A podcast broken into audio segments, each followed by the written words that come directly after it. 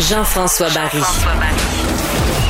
Avantage numérique. Cube Radio. Le Canadien est en série. Ils s'en vont affronter les Golden Knights de Las Vegas à partir de lundi. On est excités, évidemment. La dernière fois qu'on s'est rendu aussi loin, c'est en 1993 et on a décidé de parler avec des joueurs qui étaient là en 1993 parce qu'il y en a beaucoup qui font le parallèle là, entre l'équipe actuelle, le parcours et l'édition de 1993. Et on commence ça donc avec le numéro 47, Stéphane Lebeau. Salut Stéphane. Salut Jean-François. Hey Stéphane, te dire à quel point je suis content de te parler. Euh, je te raconte ça. Moi, je suis né en 76. Fait que j'ai commencé à suivre le hockey, là, tu sais, Guy Lafleur vers la fin de sa carrière, Mathias Lund, c'était quand même flou. Mais le premier dont je me souviens du parcours complet, là, puis je me souviens très bien du jour où ils sont, ils sont allés te chercher avec le club école. On te voyait partir du vestiaire là, dans un petit reportage ou dans l'émission d'avant-match, là. Puis là, tu, fais, tu faisais ta poche, puis tu t'emmenais à Montréal, puis on avait donc hâte que tu arrives. C'est Stéphane Lebeau. Puis moi, là, Ah, je t'ai ben, suivi. Je t'ai suivi, je t'aimais avec tes lames bleues, puis envoie donc. Pour, pour te dire, dans ma combinaison de l'Auto 649 que, que j'ai depuis que j'ai 18 ans, il y a le 47 dedans. Ah oui, ben c'est trop drôle. Ben, je te remercie. euh, J'espère que j'ai été euh, une influence euh, positive dans ta vie. Ben écoute, en date, j'ai pas gagné au 649, mais tu m'as fait, Non, vi- mais- tu m'as fait vibrer, par exemple, souvent avec, euh, avec le Canadien. Euh, une belle carrière, d'ailleurs. Euh, fait que je suis vraiment content de te parler aujourd'hui. Tout ça pour si dire jamais ça. tu gagnes le gros lot, euh, surtout ce- celui-ci, là, euh, tu pourras penser à moi.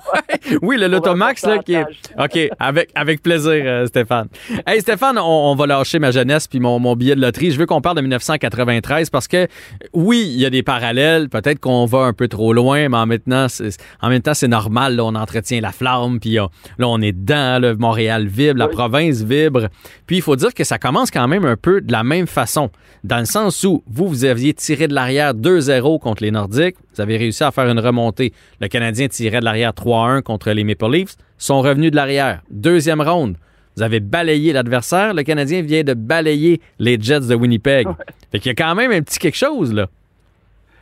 Ben c'est certain. D'un, euh, c'est le fun de voir dans un premier temps Jean-François, le Canadien, là, performer comme ça en série. L'édition de 93, là, ça fait bon 28 ans qu'on a gagné la Coupe. Et c'est on, on surfe sur cette vague-là depuis longtemps. Et très, très, très heureux de voir que le Canadien maintenant s'approche de la Coupe Stanley. Mais oui, effectivement, on peut tirer des similitudes.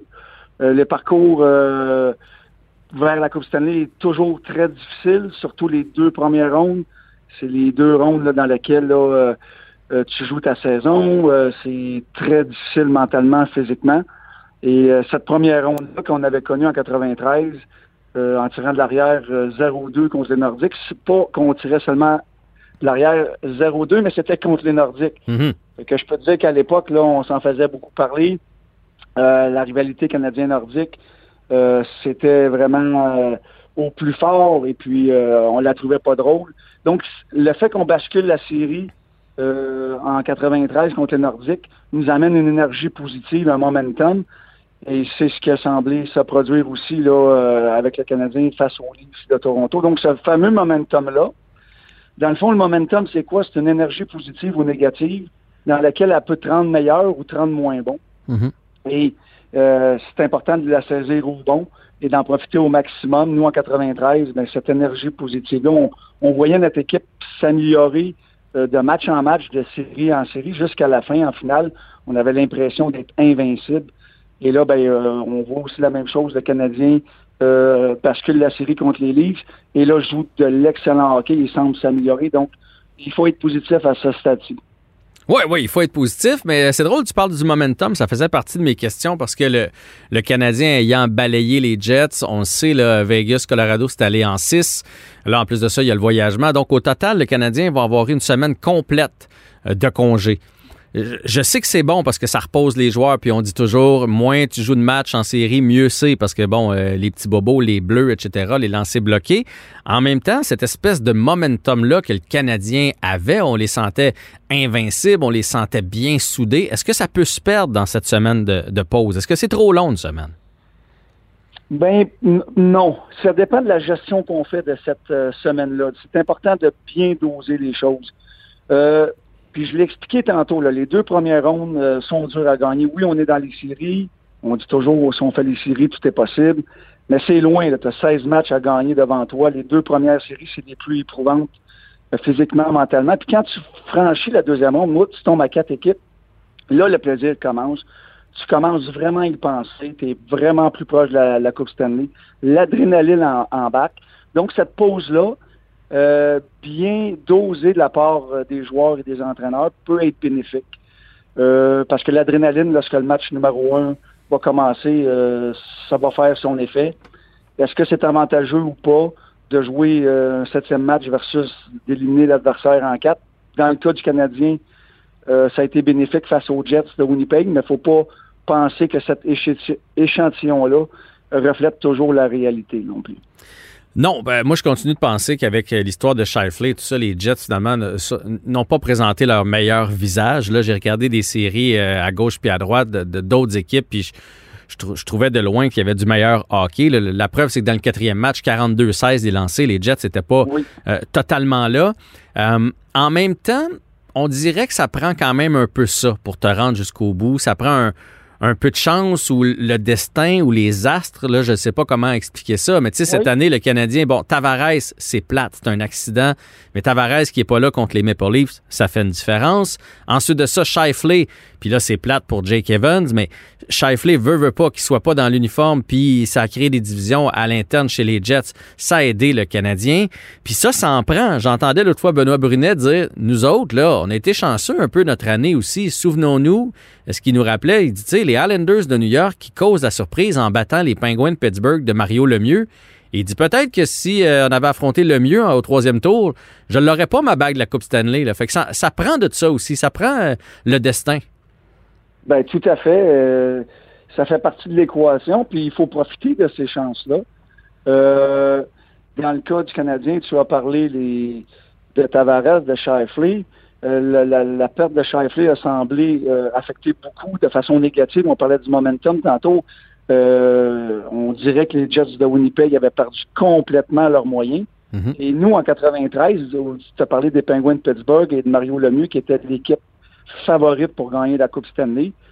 Euh, quand ils se sont fait éliminer par les New York Islanders au match numéro 7, nous, on était confinés en retraite fermée à l'hôtel mhm. dans le centre-ville de Montréal. On était au septième étage de l'hôtel. Je peux te dire, lorsque New York Islanders ont éliminé les Pingouins, on, était plusieurs dans le corridor à, sauter et à se faire des, euh, euh, des high fives parce que, bon, les Pingouins venaient de sortir et on avait l'avantage de la glace en plus. Donc, cette chance-là nous a été bénéfique. Mais avant la série contre, euh, contre New York Islanders, on avait une bête noire, bête noire depuis quelques années. C'était les Bruins de Boston. Euh, les Sables de Buffalo éliminent, éliminent les Bruins. Donc, oui, ça fait partie du jeu.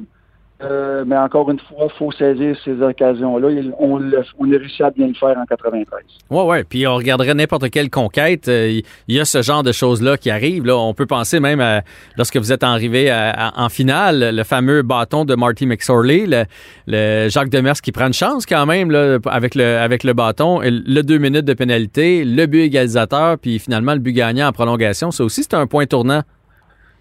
Oui, exactement. Puis ça a été euh, un, très gros point tournant pour moi, le match numéro 2 euh, en finale contre les Kings.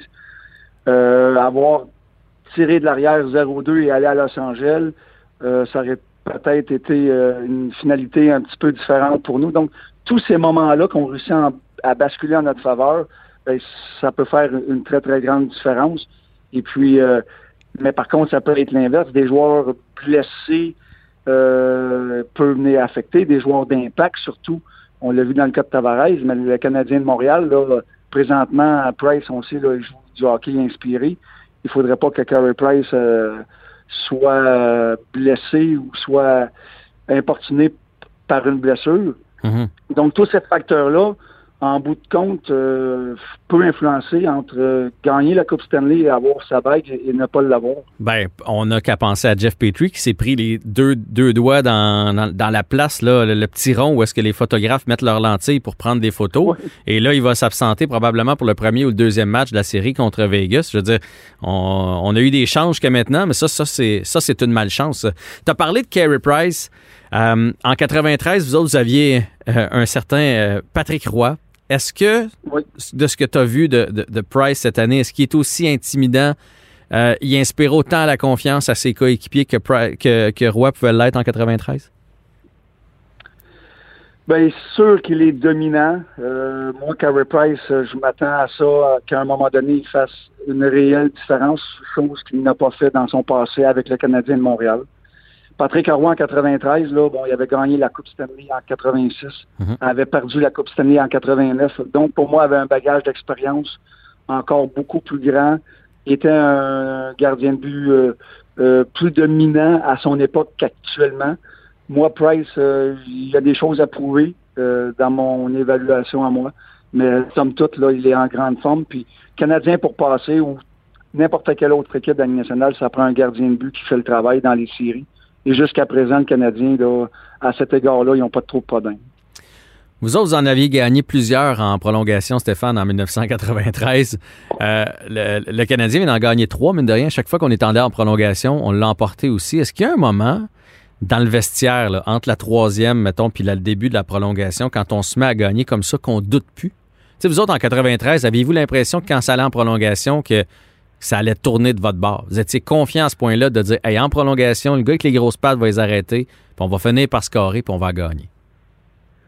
Bien, ça a été de façon graduelle parce que au début, lorsque tu t'en vas en surtemps, ben, tu veux gagner, tu veux être le héros, mais en même temps, tu veux pas être le zéro, tu veux avec un petit peu de nervosité. Au fur et à mesure que les séries avançaient, qu'on avait du succès, oui, la, confiance euh, augmentait, mais euh, moi, euh, en 93, on avait une équipe très mature euh, dans laquelle on était capable de bien gérer nos émotions, dans la victoire comme dans la défaite. Et en période de surtemps, gérer l'émotion, d'être au bon niveau est super important pour bien contrôler parce que le match peut basculer à tout moment. Et est-ce que ça s'apprend? Non. C'est une encore là, je reviens à ma fameuse énergie positive. Euh, mais ça joue à pas grand-chose. Des fois, ça prend un, bon chanceux, la rondelle est dans ton filet tu perds en, période de prolongation. Mhm. Euh, mais la gestion des émotions, euh, la bonne recette aussi, un beau jeu équilibré entre l'offensive et la défensive peut te permettre parfois d'avoir un peu plus de succès que les autres équipes. Nous autres, on n'était pas là dans le vestiaire, là, mais il y a toutes sortes de légendes maintenant sur la Coupe Stanley de 93. Tu vrai qu'à un moment donné, dans, Roy avait dit là, en deux périodes, moi, j'en donnerais plus. Allez en scorer un pour voir gagner la game. Euh, oui, c'est vrai, c'est arrivé une fois. Moi, je me souviens d'avoir été témoin de ça. Mais il faut pas penser que c'était à tous les, les périodes de prolongation. On avait beaucoup de, meneurs, de leaders dans cette équipe-là. Euh, mais c'était souvent des leaders silencieux qui prêchaient plus par l'exemple que par leurs paroles. Puis comme je dis, on avait Cap Guy, notre capitaine, évidemment, mm -hmm. assistant, mais on avait beaucoup, moi je les appelle les, les endosseurs de leaders, de meneurs, lesquels qui sont euh, silencieux, mais qui pousse derrière dans la même direction. Et ça, c'est important à avoir.